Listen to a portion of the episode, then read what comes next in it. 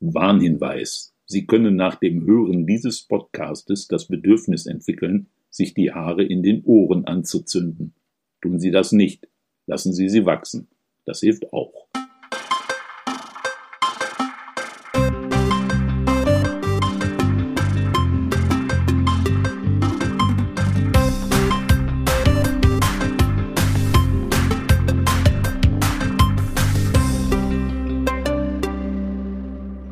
S wie Schmidt, der Schmidt-Theater-Podcast mit Chefschnacker Henning Mertens. Präsentiert mit Astra. Hm. Was dagegen? Ja, herzlich willkommen zu Folge 198. Mein Name ist Henning und ich habe mir wieder einen ganz, ganz, ganz besonderen Gast eingeladen hier in unser kleines, feines virtuelles Kommunikationsbüro. Im Grunde kann man sagen, ich freue mich schon seit Folge 1 auf dich und dich begrüßen zu dürfen hier bei uns. Meine Damen, meine Herren, alles, was dazwischen liegt und liebt, liebe aufgeklärte Kinder. Mir gegenüber sitzt ein wahres Feuerwerk an humoristischer Energie und Duracell-Häschen gleicher Bühnenpräsenz. In welcher Kulisse auch immer eine Tür aufplatzt und er durchbricht, jedes Zuschauerauge klebt klebt sofort an seinen lebensbunten Charakteren und jedes Zuschauerohr verliebt sich in seinen nachtigallartigen Gesang. 2003 erhielt er den Friedrich-Schütter-Preis als Nachwuchsschauspieler und wenn er nicht von einer St. Pauli-Bühne zur nächsten hüpft, schießt er mit scharfem Auge auf seine Schauspielkolleginnen. Zum Glück nur mit dem Kameraobjektiv. Es gibt Rampensäue und es gibt ihn. Tim Koller, hallo. Ich grüße euch. Achso, ja, natürlich, Zuhörer. Ne? Ich dachte schon, du machst jetzt das majestätische Plural hier. Euch, nee, ja, äh, Sie auch. Tim, schön, dass du da bist. Oh, ich freue mich. Ähm, die äh, regelmäßigen ja, Besucher des Schmidt-Theaters kennen dich ja auch durch diverse Hausproduktionen. Erzähl doch mal ein bisschen, was hast du schon alles gespielt bei uns? Ich habe angefangen bei euch mit den Königs von Kiez, dann ähm, kam der kleine Störtebecker, Cave Queen und Cinderella. Ah ja, also auch äh, ja, die komplette Bandbreite kann man sagen, allem, allem was sie ja so ein bisschen anbieten, Musicals, aber auch Kindertheater. Mhm. Aber natürlich nicht nur im Schmidt-Theater, sondern natürlich auch auf anderen Bühnen hat man dich bereits gesehen. Ähm, zum Beispiel hier im St. Pauli-Theater. Ja, aber das ist jetzt auch schon ein bisschen her. Ja, aber da warst du auch, äh, im, auch im Kindertheater, ne? Da habe ich mehrere äh, sogar gemacht und ich glaube, das letzte war der Meister Eder. Meister Eder und sein Pumuckel. Eine Sitcom über die dysfunktionale Beziehung eines Schreinermeisters mit seinem imaginären Freund, den er immer wieder als Entschuldigung anbringt, dass seine Alterssenilität langsam unschöne Früchte trägt und er Dinge verlegt, Sachen kaputt macht oder Bekannte in den Wahnsinn treibt. So haben Sie das Ganze noch gar nicht betrachtet, oder? Habe ich jetzt Ihre Kindheit ruiniert? In der Kinderliteratur aber bereits nach Pippi Langstrumpf der zweite Rotschopf, der für Anarchie steht und somit das linksgrün versiffte Matriarchat vorbereitet hat. Äh, oh, das ist jetzt auch überinterpretiert. Na gut. Ähm, Projektionsfläche und Identifikationsfigur für hyperaktive Enkel und ihre viel zu gutmütigen Großväter. Hm? Ja, okay. Ja, ich höre auf. Ah ja, um Meister Eder und der Pumuckel. Genau. Ah, auch mit äh, schönem äh, Mundart. Ja, ich war ja der Meister Eder äh, mhm. ähm, mit Fettsuit. Es war besonders witzig mhm. und warm und ich durfte mhm. sogar äh, äh, im Dialekt sprechen, also für die äh, Hamburger Menschen im Dialekt. Natürlich nicht so, wie ich daheim sprechen würde. Achso, also du kommst, ja richtig, du kommst nicht aus Hamburg, sondern du bist äh, ein südliches Gewächs. Genau, ich bin ein österreichischer Bayer, wie ich mich immer nenne. Ich bin zwar in Österreich geboren, im wunderschönen Salzburg, auch da Kindergarten und Schule und mhm. habe aber dann Gymnasium äh, in Bayern verbracht, weil wir da so an der Grenze wohnten und das war das nächstgelegenste Gymnasium, was wir hatten. Äh, achso, das äh, über die, mit dem Schulbus über die Grenze. Gen nee, nee, zu Fuß mit Grenzgänger. Ah. Jeden Tag musste, da gab es ja noch nicht äh, diese, da, da gab es noch Grenzen. Ich bin ja mit der Grenze aufgewachsen ja. und ich musste jeden Morgen, obwohl das immer der gleiche Dorfgendarm war, der da stand, immer meinen Reisepass herzeigen. Das heißt, der kleine Tim musste immer über die Alpen rüber, um in die Schule zu gehen. Ja, eher durchs Tal, über die, über die Salzach. Achso. Was war da einfacher, der Weg zur Schule hin? War der bergab oder der Weg bergauf dann? Äh, Heim war ganz schlimm. Heim war, das ist so ein Serpentinberg. Ah. Und das war besonders schlimm. Wirklich, wirklich, wirklich schlimm. Ich Aber konnte entweder Serpentinberg äh, äh, hochfahren mit dem Fahrrad, was ich dann irgendwie nie so oft Aha. gemacht habe, oder 468 Treppen hochgehen. Ja, das ist äh, mal eine Leistung. Mhm, Und das alles mit dem Schulsack. Mit dem Schulranz. Mit dem genau. Schulranz. Aber dann bist du ja für norddeutsche Ohren doppelt doppelt gestraft ja, vorbelastet. Genau. genau, österreichisch und bayerisch. Äh, ist das etwas, was, was, was äh, dich hier im norddeutschen Raum, ähm, ja, äh, da musstest du wahrscheinlich äh, ähm, diverse Sachen abtrainieren, um hier äh, auf den Bühnen spielen zu können, oder? Ja, ich hatte ja hier meine Ausbildung in Hamburg, äh, ja. so kam ich ja hierher und hatten dann da natürlich auch Sprecherziehung hatte ich in Bayern auch schon auf der Bayerischen Schauspielschule, wo mhm. ich da war. Ähm, aber hier in Hamburg wurde es besonders hart, weil mir das rollende R und das stimmlose S abtrainiert worden ist. Ich habe auch von den Österreichern das stimmlose S mitbekommen und von den Bayern das rollende R. Und da haben wir viele, viele Wochen und Monate und Übungen und Würgreize hinter uns, damit ich das Rachen-R sprechen konnte. War ganz witzig, da bin ich mit einer Freundin, die auch aus Bayern kam und mit der wir zusammen die Ausbildung gemacht haben, ja. immer über die Reeperbahn gegangen und haben an jeder roten Ampel äh, gesagt, siehe da, sie ist rot. Wir gehen nun ein Bier trinken. War das für die anderen Passanten, die daneben standen? Dieses siehe da, es ist rot? Der, Sehr die theatralisch, haben, oder? Der, der, der kommt von der Schauspielschule, sage ich, jawohl, da kommen wir her. Aber äh, ist das dann irgendwie so, wenn, das ist ja, das ist ja Teil eines Charakters, auch wenn man damit aufwächst, äh, das ist ja Mundart und äh, ja, Heimatverbundenheit, wenn man sowas abtrainiert bekommt, ist das, äh, macht das was mit einem? Ja, Uh, durchaus. Ich habe jetzt festgestellt, natürlich bei, damals bei Meister Eder, das war ein, ein schöner Ausreißer, dass ich in ja. Hamburg, in der Stadt, wo ich wohne, auch mal ansatzweise so sprechen darf, wie ich normalerweise spreche. Und als ich jetzt vor ein paar Wochen in Bayern gedreht habe, meinten die alle, du kommst ja gar nicht von hier. Wo kommst denn du her? Sag ich, na, eigentlich bin ich schon Bayer und bin eigentlich aus Salzburg. Und uh, sag ich, ach, das hört man gar nicht, wenn du sprichst. Sag ich, hm. okay, das ist auch nicht so schön. Ah, ist das dann so ein bisschen, wenn du jetzt hier den Meister Eder wieder gespielt hast, äh, äh, in, in, der Mundart, ist das so ein bisschen wie beim trockenen Alkoholiker, dass man dann wieder irgendwie so in Muster verfällt und das dann wieder mit nach Hause nimmt? Ja, und dann äh, fragen sie mich zu Hause immer, ich habe dich jetzt nicht verstanden, du sprichst schon wieder komisch. Mhm. Und wenn ich dann auch, also wenn, wenn mein Mann am, am Esstisch sitzt und er mitbekommt, wenn ich mit meiner Familie spreche und wenn wir dann nach fünf Minuten also richtig in den Dialekt reinkämen und ja. das Tempo erhöhen, dann versteht er gar nichts mehr. Mhm. Aber auch wenn ich zu Hause bin und zum Beispiel einkaufen gehe in Österreich und in Österreich gibt es ja kein Pfandsystem und ich dann irgendwie, weil ich äh, irgendwie es hier nicht eingeschaltet habe, fragen muss, ähm, ist auf dieser Flasche Pfand drauf und das aber mit dem österreichischen Dialekt mache ja. und die Verkäuferin mich dann anguckt, als ob ich äh, irgendwie ein Außerirdischer bin. Ich spreche doch so wie sie und frage nach einem Pfand. Oder noch mhm. schlimmer, wenn ich nach einer Tüte frage an der österreichischen Kasse, haben Sie bitte eine Tüte für mich? Und sie sagt, eine was? Na, eine Tüte. Sagt sie, Sie meinen ein Sackerl. und äh, da denke ich mir so, oh Mist, ja, Mist, mir fallen mir so ein paar Wörter dann doch nicht mehr ein. Ja. Äh, andersrum her, wenn man dann jetzt hier auf dem Pennymarkt hier auf den Kiez geht und nach einer Sackerl fragt, Kommt man auch nicht weiter, oder? Äh, es wäre ein schönes Experiment. Mhm. Jetzt gestattet mir noch eine lanzartige Nachfrage. Mhm. Mir wurde ja zwischendurch schon mal nachgesagt, dass ich äh, eher in Markus Lanz verfalle, zwischendurch mit meinen, ähm, ja. Ähm, träumst, in, in, welcher, in welcher Sprache träumst du? In welchem Dialekt? Schon auf Deutsch, hahaha, auf Deutsch natürlich. Mhm. Ähm, aber ich merke, wenn ich, wenn, wenn ich Themen habe, die mich beschäftigen, wenn ich irgendwas nicht aufgearbeitet habe und dann im Traum mit den Menschen ins Gefecht gehe, in Streit gehe, dann merke ich, dass ich im Traum richtig tiefsten Dialekt habe und mit den Leuten richtig tief Dialekt spreche. Ja, ah. schon eher dann, also ja, eher österreichisch. Also ist das dann doch so die, die ähm, Verbindung zwischen Emotion und äh, ja, Ab dann. Äh absolut, absolut. Merke ich auch, wenn ich zu Hause, wenn ich mich aufreg oder meinen Hund rufe. Hm. Ähm, dann schauen sie auf der, auf der Hundewiese auch immer alle. Wo kommen Sie her? Wie heißt der Hund? Sissi.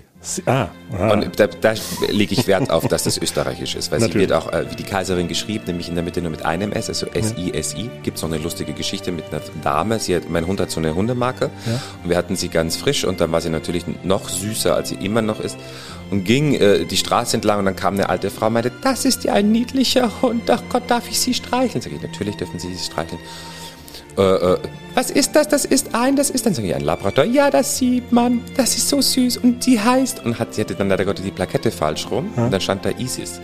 Und ah. sie heißt Isis. Und wir so, nein, Sissi. Ach, dann bin ich ja beruhigt. Oh Gott. äh, Isis ist doch, das ist doch äh, eine ägyptische Gottheit, oder? Nein, ist die Kaiserin aus Österreich. ja, Sissi, ja. Also, ja, ja, ja, Sissi. Ja, Nein, Isis. Ist das, ist das nicht diese Sonnengöttin? Naja, ich habe das eher mit den bösen Menschen, die die Bomben werfen, äh, in Verbindung so. gebracht.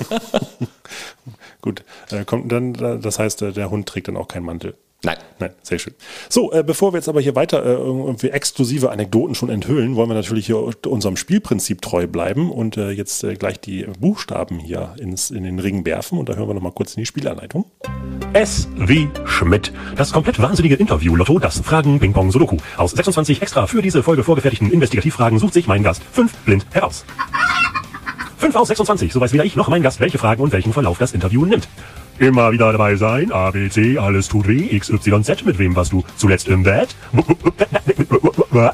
Was wird enthüllt, was wird verschwiegen? Und los geht's wieder. So, aber bevor wir ins ABC hineinstürzen, äh, du hast uns auch was mitgebracht, was die Leute wieder gewinnen können, wenn sie hier alle fünf Buchstaben notieren und, und an uns schicken. Ja, ich habe was mitgebracht und zwar eine Jogginghose. In den letzten anderthalb Jahren habe ich gemerkt, dass ich doch ein paar mehr Jogginghosen mir bestellt habe, äh, weil es einfach so bequem war zu Hause auf dem Sofa. Ja. Äh, und äh, meinte sogar eine, eine, meine Nachbarin, die wir wohnen schon vor Corona zusammen, äh, meinte letztens, als ich meine Jeans an hatte, Tim, ich habe dich noch nie in einer Jeans gesehen. Sag ich, doch, ich hatte vor Corona auch schon Jeans an. Ja. Und dann dachte ich mir, das ist ja jetzt ein guter Anlass, von meinen 500 Jogginghosen äh, eine weniger zu haben. Die habe ich jetzt hier mitgebracht und für alle Fetischliebhaber da draußen, es tut mir leid, sie ist frisch gewaschen. Ah. Naja gut, wenn, wenn, äh, wenn der ein oder andere Fetischmensch dabei ist, dann können wir natürlich auch noch, man kann es noch mal kurz vorher anziehen, bevor wir sie verschicken. Also ja, falls das dann kann auch meinen Hund drüber robben. okay. äh, welche Größe ist das? Nur damit äh, auch dann halt schon die Leute darauf vorbereitet sind. Es war mal eine L. Was heißt das? Ich glaube, es ist ein war, Warst du zu oft auf der Couch und jetzt ist es eine XL geworden? Oder? Ja, na, ich glaube, nee? eher sie ist eingegangen. Ah, okay, gut. Äh, ja, also wenn ihr diese Jogginghose gewinnen wollt, ähm, Karl Lagerfeld gefällt das, ähm, dann schickt uns eine Mail an podcast.tivoli.de mit den fünf Buchstaben, die Tim sich aussucht. Und den ersten, den suchst du dir jetzt bitte aus. Ich wollte eigentlich Ö wie Österreich nehmen. Hm. Hast du aber nicht. Dann machen hm, wir. Nee, wir haben keine Umlaute. Nein, das, ja, dann machen wir A wie Astreines Astra oder Austria. Ah, stimmt. Ja, äh, genau. Ich sagte es im Eingang, im Eingang bereits. Äh, du bist nicht nur auf den Bühnen zu sehen, sondern äh, ja, du hast dich auch der Fotografie verschrieben. Mhm. Was reizt dich daran? Ich liebe, ich fotografiere ja Menschen, also mache Porträt-Headshots, ja. wenn man das so will. Und ähm, in, in so einen Kontakt zu gehen, bei der ich nenne das jetzt auch Arbeit, obwohl hm. ich das nicht so empfinde als Arbeit, aber beim, beim Shooting in Kontakt mit den Menschen zu gehen und in eine Durchlässigkeit reinzukommen. Das sieht man dann schon auf den Fotos. Und wenn die Fotos und die Gesichter, die dann drauf sind, mir beim Betrachten und auch den anderen Leuten, die das betrachten, was transportieren, eine Emotion, finde ich das ganz spannend und freue mich jedes Mal, wenn wir es zusammen hinbekommen. Ja, äh, diese Durchlässigkeit, die du ja sagst, das ist ja natürlich auch etwas, also das ist eine Vokabel, die ich auch im, im Schauspielberuf mhm. kennenlerne. Ist das auch etwas, wo du dann so eine Verbindung da siehst? Ja, auf alle Fälle. Du machst, du fotografierst auch sehr viele Schauspielerkolleginnen, ne? Also, Macht mir auch am meisten Spaß. Ja. Also ich habe jetzt auch schon mal Leute, die nicht auf der Bühne stehen, äh, fotografiert und stelle, das ist ein ganz anderer Weg und dauert auch länger, aber wir schaffen es dann, dann auch immer in eine Durchlässigkeit reinzubekommen. Es kommen halt viele in so ein Gestalten rein. Ich muss jetzt hübsch sein, ich habe mhm. jetzt mein Lächeln äh, und das sieht man auf dem Foto. Man sieht, dass die Menschen die Luft anhalten. Und wenn mhm. wir aber schaffen, beim Fotografieren zu atmen, hat man schon 70 Prozent gewonnen. Hm. Äh, wie, wie, würdest du Durchlässigkeit da übersetzen, jetzt für jemanden, der damit jetzt nicht so viel anfangen kann mit diesem Begriff? Ich sage mal, eine Entspannung. Hm. Obwohl ich das jetzt nicht mit, mit, äh, mit einer Unterspannung zu vergleichen ist. Aber es ist schon mit so einer Entspannung. Jeder hat schon mal mit irgendjemandem gesprochen, ob das jetzt im Privaten war, im Beruflichen. Und man merkt es dann an so Parametern, dass die Stimme irgendwie komisch ist, dass, äh, dass der Atem anders fließt. Und ja, deswegen in eine Entspannung, aber nicht in eine Unterspannung hm. zu kommen. Aber ähm, schön, dass du das sagst. Also ich habe jetzt, ich habe mich auch mal da durch deinen Instagram-Kanal auch mal durchgeklickt, durch die ganzen Fotos und da kannte ich natürlich auch ein paar äh, Personen von, die du da vor der Linse hattest. Äh, was aber tatsächlich wirklich echt auffällt, das ist so, so eine gewisse, ich, äh, in Anlehnung eines äh, besseren Wortes, was mir gerade nicht einfällt, äh, so eine Verlässlichkeit auch. Ne? Also du ist es wirklich so, ein, so ein, ja, eine Durchlässigkeit. Ähm, äh, ich, ich, ich hätte eigentlich gesagt, so, es ist so filterlos, weißt du? Also du mhm. guckst, du, du hast wirklich das Gefühl, du guckst da gerade einen Menschen an und nicht irgendwie, Ja, das ist, äh, und trotzdem ist es irgendwie so, so, ja, fast schon kunstvoll, ne? Also es ist ja wirklich, äh, das ist also wirklich beeindruckend. Äh, Danke. Ich, wirklich. Also es lohnt sich da mal reinzugucken. Äh, wo kann man das äh, finden, wenn man das mal scha- schauen möchte? Du meinst jetzt meine Fotos? Ja. Äh, wie heiße ich? Du darfst jetzt Werbung machen. Ich darf jetzt Werbung, ich warte, bin so selten. warte, warte. Werbung. Muss ja markieren. Willst du richtig schöne Fotos von richtig tollen Menschen sehen? Geh auf timkoller-foto.de. Und äh, man kann, also du machst, das ist auch ein weiterer Berufszweig von dir, ja? Also das ist wirklich äh, etwas, womit du auch Geld verdienst. also man, man könnte dich damit äh, engagieren. Ja, also ein paar Punkte vorweg. Ich bin kein professioneller, ausgebildeter, studierter, fundierter Fotograf. Ich habe natürlich Workshops und Weiterbildungen und Coaches und alles Mögliche gemacht und habe da auch einen Zugang und es interessiert mich. Und ich bin jetzt kein Laie, also ich kann dir schon was sagen, was Blende und Tiefenschärfe und ne, das alles so angeht. Ähm, vorweg. Und ja, ich bekomme Geld dafür, aber ich fotografiere ja eine Berufssparte, die jetzt ja alle durch Corona nicht so wirklich Geld verdienen. Ähm, also ich bin durchaus bezahlbar, einfach aus einem einfachen Grund, die Ausrüstung, die ich habe, kostet Geld und zwar nicht wenig. Und die muss ein bisschen verdient werden. Ja. Aber ich kann dann davon jetzt noch nicht, ich könnte davon nicht leben. Und will ich aber auch nicht. Ja. Äh, na, natürlich, also da willst du natürlich äh, sagen, okay, jetzt äh, auch jetzt nach der Zeit mit den Jogginghosen, äh, ja, wieder das machen, was du ursprünglich mal machen wolltest. Ich Holz, Bühne. ja. Ja. Äh, aber gibt es trotzdem so eine Art roten Faden in deinen Fotos? Also ist da irgendwie etwas, äh, so, so ein verbindendes Element oder ist da irgendwie so eine Art äh, ähm, Ausdruck, den du jedes Mal suchst?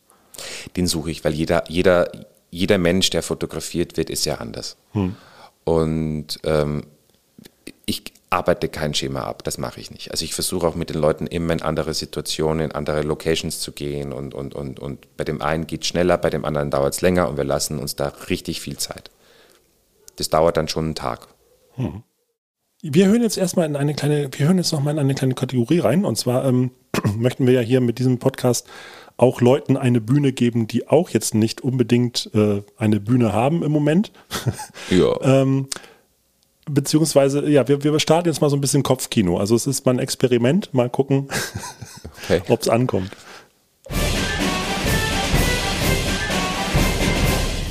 Mein Name ist Sergei Rachmachowsloch und ich jongliere heute mit zwei Bälle.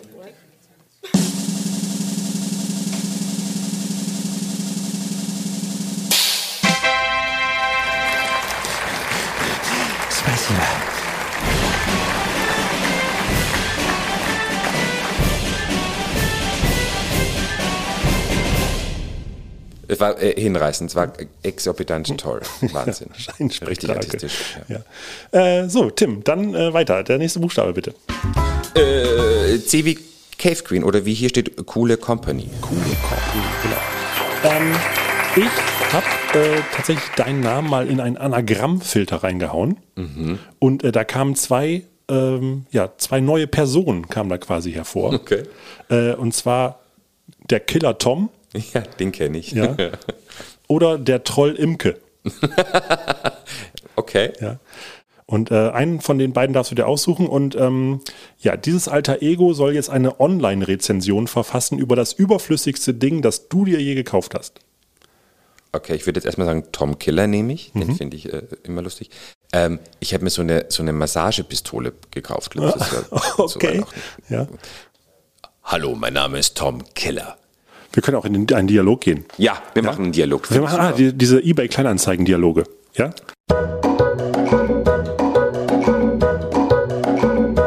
Die Massagepistole. Auf eBay Kleinanzeigen, Verhandlungsbasis 29,5 und no- 129,95 mit sieben unterschiedlichen Aufsätzen von hart bis soft, um in die tiefe Muskulatur ganz weit unten reingehen zu können. Kaufen, abzuholen bei Tom Killer auf der Reeperbahn. Hallo, ist das Gerät noch zu haben? Ja, Ähm, 129 ist zu viel. 100 Euro ist mein Minimum. Wenn du es haben willst, kannst du es dir auch äh, besorgen. Abholen, hier bei mir. Ich möchte es mir gern besorgen mit der Massagepistole. Ist das möglich? Du Sau. Ja. Welche Stufe empfiehlst du? Die höchste Stufe 17. Besonders schnelle und harte Bewegungen. Gibt es die Möglichkeit, äh, das Gerät vor Ort zu testen? Wenn du dich davor duscht, kannst du das gerne machen. Zeitfenster zwischen 10 und 12. Abends oder morgens? Natürlich morgens. Der Hund muss raus. Alles klar. Ich habe gesehen, dass Sie auch noch eine Jogginghose anbieten. Kann man äh, Portokosten sparen, wenn man beide Artikel äh, zusammen kauft? Das bekommen wir sicher hin, aber nur innerhalb der EU. Schade, ich wohne in Österreich. Aber ich kann diese Massagepistole wirklich niemandem empfehlen. Ach so, ne, wirklich nicht? Okay. Wirklich nicht. Also das war der, wirklich der größte Fehlkauf. war es kein, keine befriedigende. Äh, wie wie stelle ich mir denn? Ich habe ich habe das noch nie gehört. Massagepistole. Äh, ähm, ist das einfach? Ist das hat das so einen Griff und dann drückt man auf den Abzug und dann wird man massiert oder? Also es sieht wirklich aus wie so eine, wie so eine Future-Pistole und dann gibt's, kann man unten vorne wirklich unterschiedliche Aufsätze drauf machen und in diesen tollen äh, Image-Videos äh, ist dann dieser durchtrainierte Mann, der dann mit einer leichten Bewegung sich diese Pistole selber auf dem Rücken dahin hält, wo es gerade weh tut. Und wenn ich's mache, funktioniert's halt nicht. Also ich komme da nicht hin, Okay. wo der Mann auf dem Video hinkommt. Das ist meistens so, dass man da nicht hinkommt, wo die Männer auf dem Video hinkommen. Genau. Aber,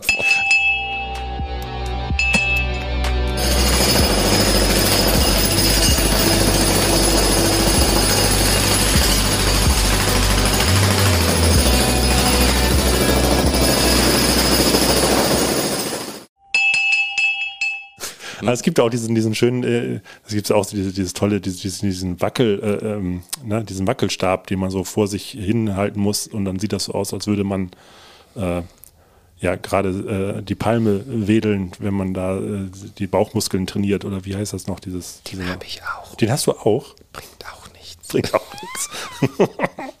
okay. Dann äh, gucken wir doch mal, was die nächste Frage uns so bringt. Dann mache ich jetzt S wie Schmidt oder wie Sissi. Alles klar. das ist. Ja, ich sagte ja bereits, dass äh, hier manchmal äh, heißt es äh, hier, ich habe, ich habe Anlehnung an Markus Lanz oder Domina, wenn ich da irgendwie jetzt versuche, persönlich nachzufragen. Äh, Domian. Domian. In über 3600 Episoden plauderte Spätnacht-Talker Jürgen Domian vom Hörfunksender 1 Live aus über Sorgen, Nöte, Ängste, Fantasien und Fetische von und mit deutschen Fliesentisch-Wohnzimmer-HaushaltsbewohnerInnen. Stets mit einer sonoren, vertrauensvollen Stimme und einem verständnisvollen Ohr gelang es ihm, die Akzeptanz für ein therapeutisches Gespräch in der Gesellschaft zu erhöhen. Zwischen 1995 und 2016 kamen so spannende Themen auf den Äther wie Die Augen meines Goldfisches stimulieren mich erotisch oder Ich bin Batman oder aber auch Ich baue mir eine Frau aus Hackfleisch. Ähm, und nur einer dieser Anrufe kam von mir. Genau, und, und deswegen habe ich äh, hier mir mal was überlegt, und zwar Domian oder Domina. So, äh, ich stelle dir jetzt drei Fragen und äh, wir haben hier so, so, ein, so ein kleines Rädchen und wenn sich das dreht, dann hält das entweder bei Domian oder bei Domina und dann ähm, habe ich hier ein paar Fragen und dann gucken wir mal, ob, dann musst du eine Domian-Frage beantworten oder eine Domina-Frage. Ich freue mich. So. Domian. Gut. Äh, was findest du schlimmer? Ein zu langes Gespräch mit jemandem, den du nicht magst, oder dieses peinliche, zu lange Schweigen zwischen dir und jemandem, den du liebst? Erstes. Ein Was? zu langes Gespräch mit jemandem, den du nicht magst. Ja, fürchterlich. ja. Ich kann super gut sich gegenseitig anschweigen. Das finde ich nicht schlimm. Aber auch diese, dieses peinliche, also so in einem Moment, wo man gerade nicht weiß, warum schweigt man. Dann muss ich immer lachen. Also das, das, das, Ah, Schweigen, so. das Schweigen hält nicht lange. Das hält nie lange. Also bist du tatsächlich jemand, der äh, ähm, ja, äh, akt aktiv äh, eher sagt, nee, komm, lass uns hier was zusammen machen. Ja, ja, ja, ja. Ich bin äh, hier äh, immer vor, vor, vor. Raus, raus, raus. Okay, aber nicht mit jemandem, den du magst. Also da würdest du ein Gespräch lieber abbrechen. Ja, das ist doch vergönnete Lebenszeit. Verschwendete. Das, äh, da, nee, fürchterlich. Ich meine, es passiert natürlich, passiert das mal, aber dann im Nachgang denke ich mir immer, was habe ich mir da angetan?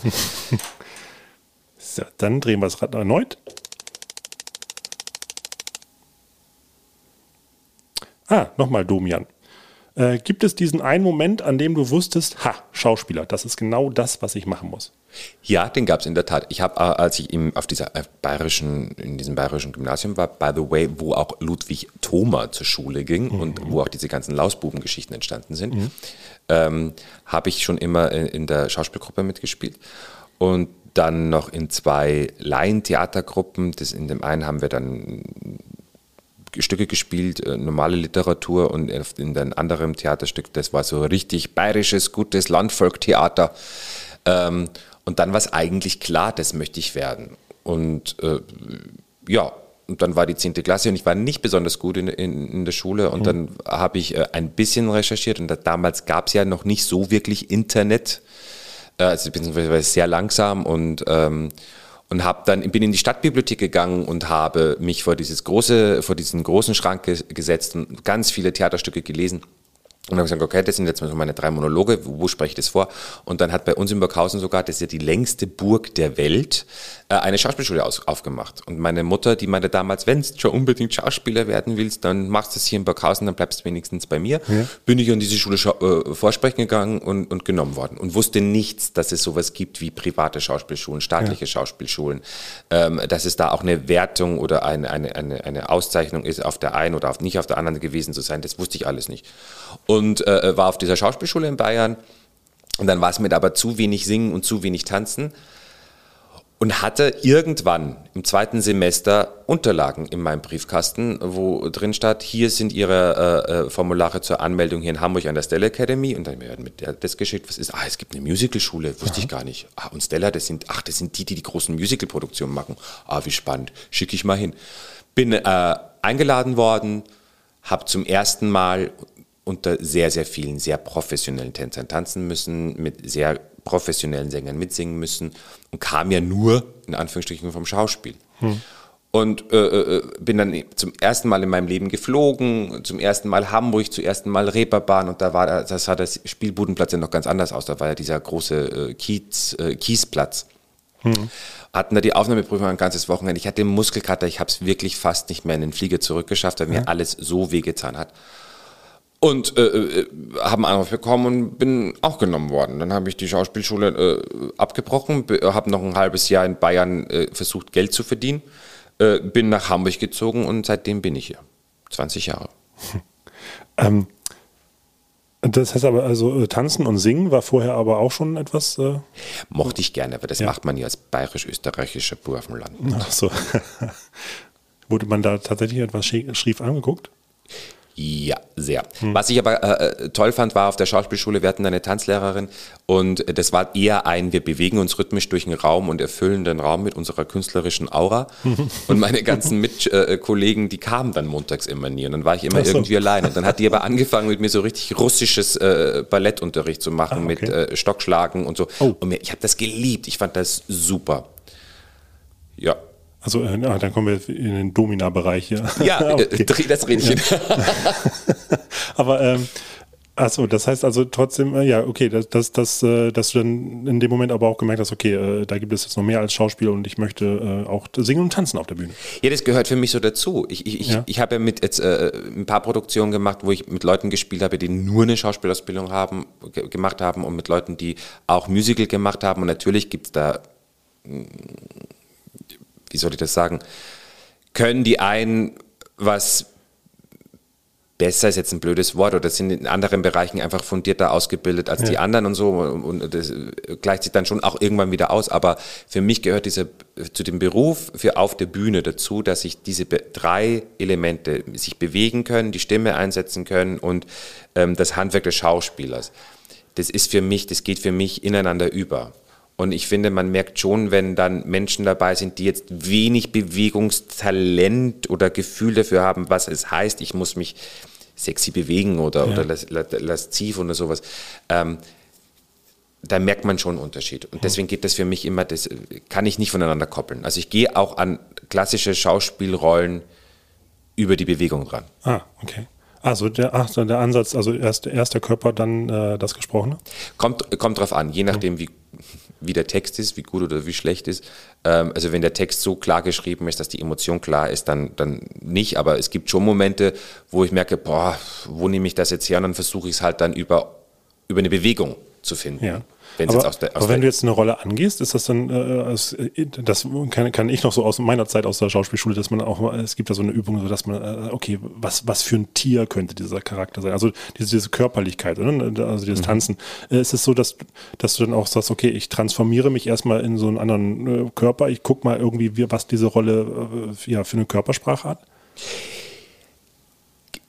Ja, aber nicht nur. Also gesagt, es gibt Momente, wo ich äh, über den Körper komplett reingehe in eine Figur und dann gibt es Momente, wo ich es über die Situation heraus mache und wo dann die Bewegung und der Körper dazukommt, weil es einfach, es kommt dann von alleine. Also ich sage jetzt mal so, das ist jetzt über diese vielen Jahre, wo ich diesen Beruf ausübe, ähm, rufe ich das habe ich diesen Rucksack hinten auf, dem, auf meinem Rucksack, ist ja auch so ein Bild, das sagen ja dann auch viele, wo alle meine äh, Inputs drin sind und wo ich mich dran bedienen kann aber grundlegend schon eher über den Körper. Wie bewegt sich die Figur? Äh, Ja. Wie geht die? Wie lauft die? Wie sitzt sie? Da kommen wir auch wieder in den Bereich der Durchlässigkeit. Ne? Also Das ist Genau. natürlich auch, äh, ja klar, wenn man, je freier man im Körper ist und weiß, was das, was das linke Bein macht, während der rechte Arm das andere macht, ist das natürlich äh, hilfreich auf der Bühne. Ja, ja, und es ist auch fast, also au- auch hilfreich oder für, für mich, zu, es ist halt mein Weg, es gibt ja viele Wege, aber Ja. gerade wenn du Wiederaufnahmen hast, wenn Stücke lange gelegen sind, merke ich, der Körper macht sofort eine Bewegung, obwohl der Text noch gar nicht da ist. Und dann weiß ich, ah ja, na klar, sicher, äh, hier, und dann kommt es. Muscle Memory. Genau. Ja. So, ähm, dann gucken wir nochmal, ob die dritte Frage nochmal wieder an Domian anholt oder ob wir den, die russische Tanzlehrerin rausholen. Ha, Domina. Gott sei Dank. Äh, hattest du schon mal Sex mit einem Podcast-Host und äh, warum liegt hier Stroh? Äh, also, ah, no, scheiße, das haben die anderen mir hier reinge... Okay, nein, äh, ich formuliere mal anders. Äh, sagen wir mal, dein Partner steht auf Rollenspiele und du müsstest dir eine Figur aussuchen, die du hier am Schmidt-Theater gespielt hast. Welche wäre das und wie würde sich Dirty Talk von ihm anhören? Oh. Oh, oh, oh. Oh, oh, oh. Oh, oh, oh, oh. Nein, also, oh Gott. Ich, wenn ich Cinderella in Emsig mache, dann müsste ich ja mit diesem, meinem Fake-Sächsisch äh, sprechen. Das wäre ja ganz schlimm. Da könnte ich ja keine, äh, oh Gott. Oh, komm, lass uns Liebe machen. Nee, das finde ich ganz schlimm. Ähm, äh, äh, äh, äh, äh, hier der Dealer, ähm, oh Gott, und, und, und eine Lale. Komm, wir nehmen Lale, weil es also bitte, lustig ja, ist. Lale. Hallihallo, hier ist die Lale, die Glücksfee von der Glücksspirale. Komm, du geile Sau, komm, besorg's mir. du, das war der Jackpot, Hauptgewinn, ich komme. Ja, das doch- Das war ein Quickie. Ja, das war, Ja. die ist sehr schnell. Ja, so, sehr schön. Alles klar. So, dann äh, wollen wir jetzt diesen erotischen Moment nutzen und noch, uns nochmal eine neue äh, Rubrik anhören. Das süß-saure Schmidt-Wissensquiz mit Susi Saufahrt.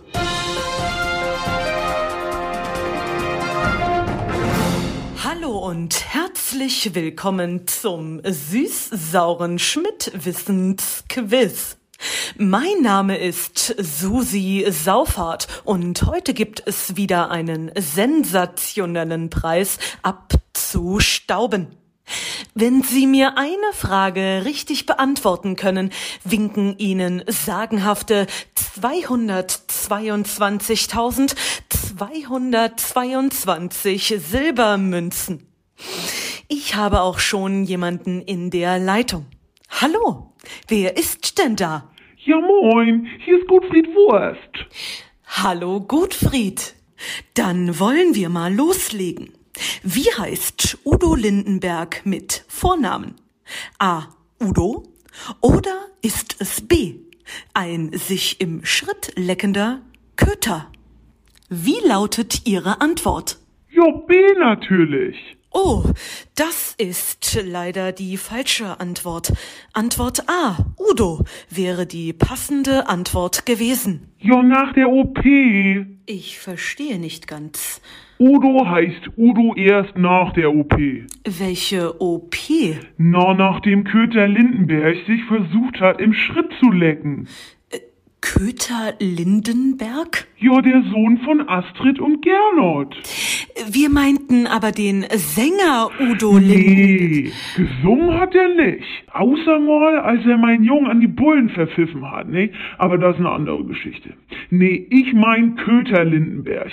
Der hat sich als Teenager immer versucht, im Schritt zu lecken. Seitdem spricht er auch so komisch, ne? Weil seine Wirbelsäule gegen seine Stimmlippen drückt. Wie meinen Sie? Na, so genuschelt. Entschuldigen Sie, sind Sie der Notfallurologe? Das ist alles sehr, sehr verstörend. Na, fragen Sie mich mal. Ich musste das alles auf Video aufnehmen damals. Vor allem der Teil mit der Mayonnaise. Naja, kann ich mir meinen Gewinn auch in Bitcoin auszahlen lassen? Welchen Gewinn? Na, die Tickets für das Udo Jürgens Konzert.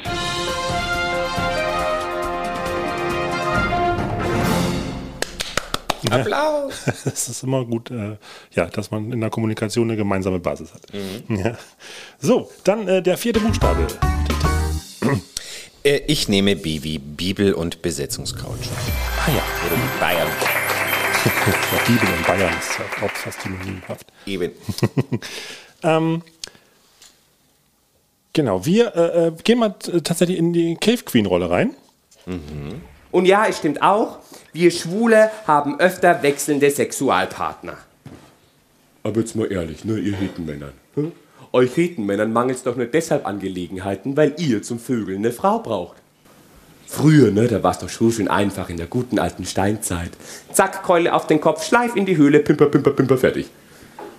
Aber heutzutage, da müsst ihr euch erstmal kennenlernen, Nummern austauschen, drei Tage warten, anrufen, verabreden, Blumen mitbringen, essen gehen, Oper oder Konzert ertragen. Der Hölle Rache kocht in meinem...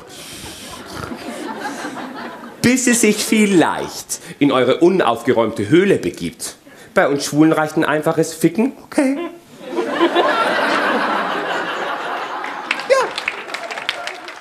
Das, also Cave Queen, ne, kann man ja auch nochmal kurz erklären, ist ja auch äh, ja, in Anlehnung entstanden an Caveman, das äh, Erfolgsstück, das äh, ja auch äh, sehr viel mit den Klischees spielt über Mann und Frau. Und äh, Cave Queen äh, spielt natürlich auch sehr viel mit den Klischees übers Schwulsein. Ähm, äh, das soll ja aber in erster Linie auch dazu einladen, jetzt mal über sich selbst zu lachen, beziehungsweise aber auch Horizonte zu erweitern und sich auch gegebenenfalls bei das Gegenüber empathisch zu versetzen. Was überwiegt da bei dir in dieser Rolle jetzt? Selbstironie oder Aufklärung? Ich glaube, es ist 50-50. Äh, ich, ich, jetzt, wo ich ja 40 bin und endlich das, das Alter, passende Alter habe für diese Rolle, ähm, merke ich durchaus, dass ich, äh, dass es in meinem privaten Leben ziemlich viele Parallelen dazu gibt und das finde ich schon sehr lustig. Ähm, wie wie wir so zu Hause sind und mit diesen ganzen Vorurteilen und, und, und, und Klischees und, und, und, und der Rollenverteilung vor allem.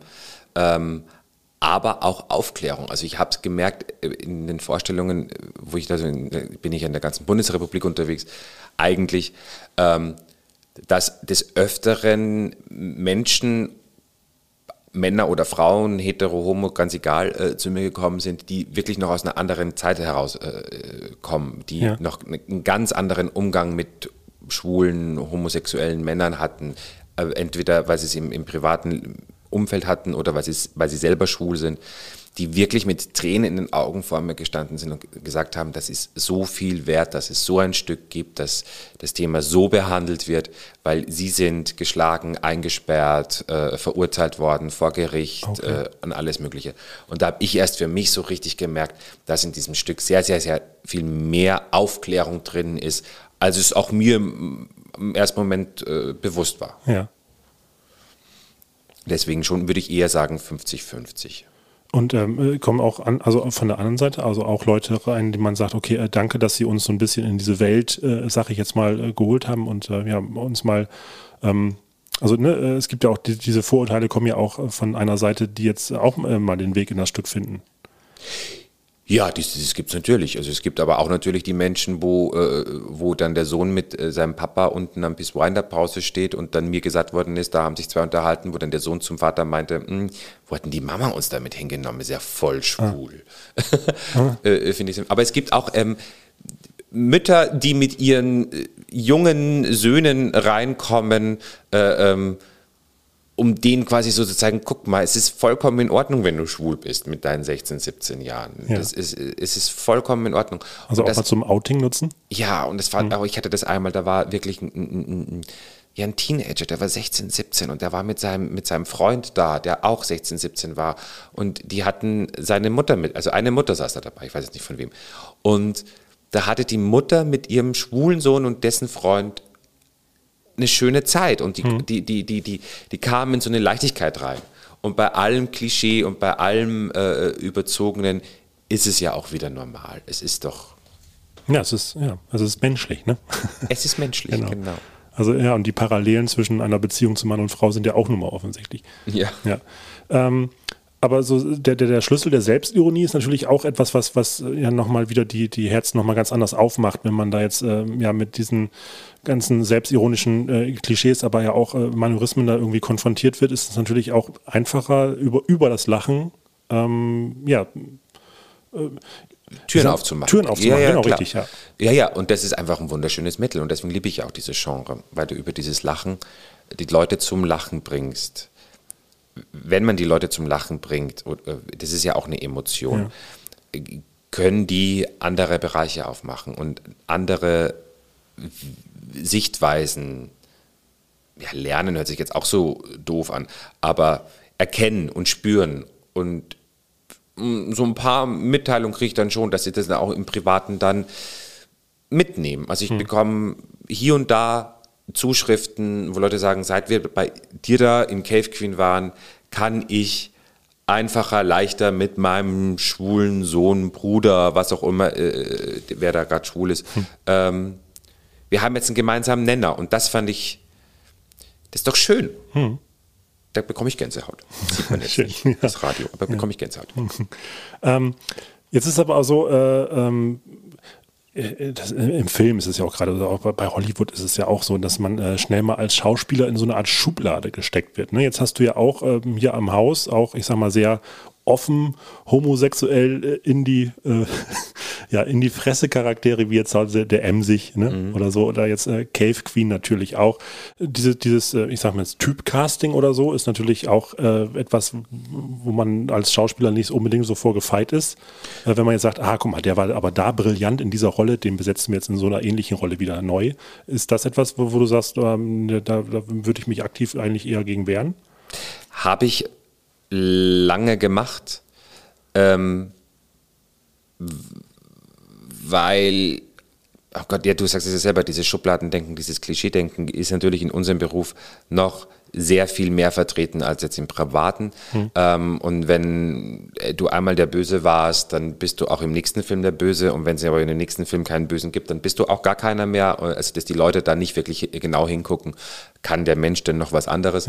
Ähm, ich habe schon immer versucht, durch meine Rollen und durch meine Engagements da irgendwie auch einen Unterschied reinzubringen. Und wenn ich jetzt nur das Beispiel Nachttankstelle vom St. Pauli Theater äh, äh, ist zwar der Konkurrenzunternehmen mehr oder weniger, höher, aber da spielen wir jetzt seit mehreren Jahren eigentlich äh, durch Corona natürlich jetzt auch nicht die Nachttankstelle und da ist es ja definitiv keine schwule Rolle. Ähm, und wenn die Zuschauer und auch die Intendanten und die Regisseure und die Kollegen sagen, krass, ich habe dich jetzt gerade gar nicht erkannt, dann muss ich sagen, habe ich äh, äh, Aufgabe erreicht und kann schön nach Hause gehen. Und das ist wirklich spannend, wenn, wenn ich nach, nach der Vorstellung natürlich durch die Menschen hier rausgehe. Es geht ja hier gar nicht anders, dass man durch die Zuschauer dann nach Hause geht. Und die einen nicht erkennen und dann fragen, ah, Sie haben da mitgespielt, wer waren Sie? Da dachte ich mir, okay, super, funktioniert. äh, gab es mal eine Rolle die dich selbst überrascht also wo du von dir selbst überrascht wurdest Ja, muss ich wirklich sagen, der Meister Eder. Ah. Und das hat bis heute keiner verstanden, dass ich der Meister Eder bin. Also ob das jetzt Caster waren, die in der Vorstellung waren, Intendanten, Regisseure, Kollegen, die haben mich nicht erkannt. Und der Fettsuit war jetzt zwar ein Fettsuit, aber der war jetzt nicht so exorbitant groß. Aber die haben mich durch meine Nicht so wie Sprache... die Jogginghose. Nicht so wie die Jogginghose, genau. die haben mich nicht erkannt. Und ähm, da muss ich selber für mich sagen, wenn ich jetzt, ich habe jetzt ja viel Zeit gehabt und Ja. habe äh, Computer aufgeräumt und Fotos sortiert und weggeschmissen. Und, und dann kamen da auch wieder Fotos und äh, von Meister Eder raus, wo ich mir gedacht habe, so, ja krass, nicht, nicht mal ich würde mich erkennen. Und was war so die Rolle, wo du sagst, okay, das ist jetzt was, was am meisten weg von mir war als Person? Mhm. Mhm. Äh, schwer, äh, das ist schon eher der Dealer. Ja. Der Dealer. Ah, okay. Der ist, der ist ja ganz. Der bei Königs vom Kiez jetzt. Ja, aber ist ja wunderbar. Da kann, dadurch, da, bei dem kann man, konnte ich so sehr ins Extrem reingehen, Hm. dass das mir ziemlich geholfen hat. Ja, also mal be- bewusst ins Gegenteil so ein bisschen oder auch äh, ja, ins, äh, in etwas, was man eigentlich sonst gar nicht machen möchte. Das ist ja dann auch das, was äh, Schauspiel auch so spannend macht. Genau, du sagst es. Gut, dann äh, wollen wir den Sack hier, das Sackerl, wollen Das wir Sackerl das zumachen? Sackerl wollen wir zumachen mit dem letzten Buchstaben. Der letzte Buchstabe, dann nehmen wir das Z wie zärtliche Zugabe, bitte. Jawohl. Ach, guck mal, da bleiben wir gleich beim Kindertheater. Dann, äh, äh, genau. Es ist ja schon so, äh, dass Kindertheater natürlich auch so seine eigenen Regeln hat. Ne? Das, das Publikum ist halt etwas lauter, etwas äh, mehr auf Interaktion aus. ähm, äh, ja, äh, welche, welche Form ist da irgendwie, äh, was, was ist das Reizvolle für dich am Kindertheater? Wenn du die Kinder bekommst, gehen die mit dir komplett für die Dauer der Vorstellung in eine neue Welt rein. Und wenn man das hinbekommt, ist, das finde ich gigantisch. Erwachsene sind ja bei, der, bei einer Vorstellung, die, da gibt es ja den, den typisch deutschen, ich habe dafür bezahlt, ich möchte unterhalten werden, das Mhm. finde ich nicht lustig, ich klatsche nicht. Ähm, und da sind Kinder ja ganz anders gestrickt. Ähm, und das, wenn man, wenn ich mich zurückerinnere in die sehr, sehr vielen Vorstellungen von der kleine Störtebecker, Störtebecker. Als hanseatischer Robin Hood verteilte Klaus Störtebecker die Ergebnisse seiner Raubzüge stets an Menschen, die es nicht so gut hatten. Für den Adel war er aber nur ein legendärer Pirat. Berühmt wurde die Legende, nach der er in Hamburg noch an elf seiner 73 Gefolgsmänner vorbeiging, nachdem er den Kopf durch den Henker verloren hatte, was diese eigentlich vor dem Tod retten sollte. Das nennt man Führungsqualität und Einsatz für seine Mannschaft. Ob es sich bei diesen elf um die ersten Piraten handelte, die den Fußballclub von St. Pauli gegründet haben, ist allerdings nicht belegt. Wenn wir mit den Kindern diese Welt von, diesen, von dieser, dieser Zeit aufgemacht haben, von dieser, von dieser Störtebecker Zeit und von dieser, von dieser, von dieser, wir sind Piraten und Ja. zusammen, wir arbeiten da was. Oh Gott, das waren die schönsten Vorstellungen. Wirklich die schönsten Vorstellungen von allen in meinem langen Leben. Mutterseelen allein und namenlos kam der Junge in ein Waisenhaus, wo er alsbald von einem fahrenden Gaukler gekauft wurde. Vergesst für einen Augenblick das, was euch sonst betrügt. Bestaunt zu manchen Zaubertrick und seid der Welt entrückt. Das ist auch, ähm, es gibt ja immer so, ich finde so, so zwei Formen vom Kindertheater. Ne? Einmal so dieses, dieses äh, seid ihr alle da, dieses Kasperle-Ding so und ähm, äh, äh, es ist aber trotzdem so, dass, dass man auch irgendwie merkt, finde ich, wenn, wenn Kinder ernst genommen werden wollen. Ne? Und das ist auch gerade so, ähm, jetzt gerade beim Störtebecker, finde ich, in den ersten zehn Minuten, da geht's ja auch tatsächlich, ist das relativ gruselig. Man erklärt, was Pest ist. Ne? Piraten sind ja jetzt nun auch nicht unbedingt jetzt die Sympathieträger erstmal ähm, schlechthin. Und äh, ich finde schon so, für, für etwas kleinere Kinder sind die ersten fünf Minuten erstmal schon so, wo man sagt, wow, äh, das ist schon mal, aber trotzdem ist es ja so diese Ebene, ah, wir, wir machen das alles spielerisch, wir machen es locker, wir machen es äh, fröhlich, so dass man äh, trotzdem das Gefühl hat, okay, die Kinder werden ernst genommen und in diese Welt reingezogen. Ja. Ja. War da eine Frage dabei? Nee, aber äh, das, ähm, in, de, in dem Moment ist es ja so, dass, dass äh, äh, ja, Kinder auch dann Theater erleben und nicht einfach nur dieses äh, äh, jetzt äh, ja auf, auf Klatschen und auf äh, ja wir sind da und äh, unterhalte uns Zurufe. Ich weiß gar nicht, ob sie, ob, sie, ob sie Theater erleben, sondern ob sie wirklich eine andere Welt erleben. Mhm. Eine andere, Ja, genau. also ein, komplett neu äh, denken können. Es gibt sehr viele Kinder, die natürlich auch schon weiter sind, reifer sind, die sich darüber sehr klar sind, sie betreten jetzt ein Theater und da stehen Schauspieler auf der Bühne. Aber es gibt, so kenne ich viele Kinder und auch die in meinem Umfeld, die, die sehen, also gerade wenn meine Kinder da reinkommen, äh, die ich so in meinem Freundes-, Familienkreis habe in der Mhm. Vorstellung und die nicht sehen, wer bin ich und die nicht wissen, wer, wo ist jetzt hier Tim, wer ist jetzt hier Mhm. Tim, sondern die wirklich dann den, im, beim Städtebäcker den Piraten sehen oder den Hieronymus sehen, ähm, merke ich, dass die ganz andere Bereiche im Hirn aktivieren und ganz andere äh, Emotionen bekommen. Und wenn das aber auch wiederum bei Erwachsenenproduktionen gelingt, dass Mhm. die Menschen auch da den Alltag vergessen, ihr, ihr Leben, ihre Situation, ihre Emotionen, die sie gerade den ganzen Tag auch erlebt haben, ähm, das ist doch eines der schönsten Momente und Geschenke, die man wirklich als, als Schauspieler auch bekommen kann. Weil machen wir uns nichts vor, Kindertheater zu spielen ist echt anstrengend. Du gehst hm. ins Theater rein, wenn es noch dunkel ist, gerade in der Winterzeit. Du spielst drei, vier Vorstellungen am Tag, gehst raus, es ist wieder dunkel. Du hast drei bis viermal am Tag die gleichen Sätze, die gleichen Situationen, die gleichen Bewegungen, die gleichen Lieder gemacht und das machst du am nächsten Tag wieder. Das ist ein knochen, knochenharter mhm. Job. Und wenn die Kinder dich anstrahlen und wenn die Kinder schweißgebadet mit roten Deckchen vor dir stehen, ähm, aufgelöst sind, oh Gott, dafür sterbe ich. Sehr schön. Das ist doch ein schönes Schlusswort am Ende. Nein, ich sterbe nicht. Nein. Ich möchte es ganz oft noch erleben. genau. Ja.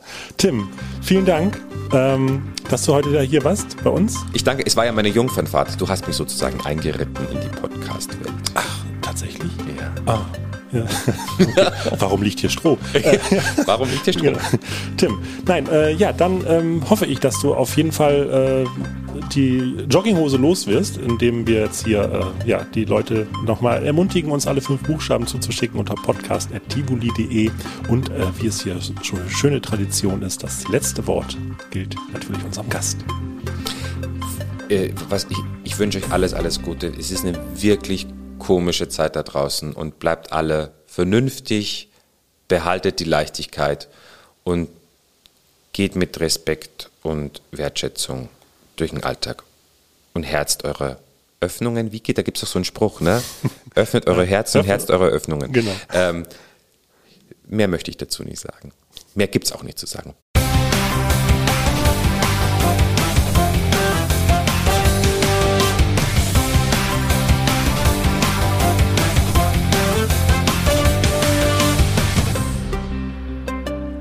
Das Schmidt-Podcast-Team bedankt sich für die heutigen Beiträge von Steffi Irmen und unserem Podcast-Jongleur Sergei Machachausoch. Außerdem bedanken wir uns bei unserem Sponsor Wilhelms Wiener Würstchenwunder. Vom Zipfel bis zur Pelle die Wurst für alle Fälle. Wenn euch der Quatsch gefallen hat, den wir hier verzapft haben, dann sagt es gerne weiter. Empfehlt uns, teilt uns und vor allem abonniert uns. Unser Logarithmus freut sich auch über bestmögliche Sternebewertungen und Kommentare auf allen Plattformen. Ihr dürft auch gerne Fragen stellen, die wir versuchen zu beantworten. Dafür einfach eine Mail an podcast.tivoli.de. Außerdem natürlich folgt dem Schmidt Theater auf Facebook, Instagram, Twitter und eBay Kleinanzeigen.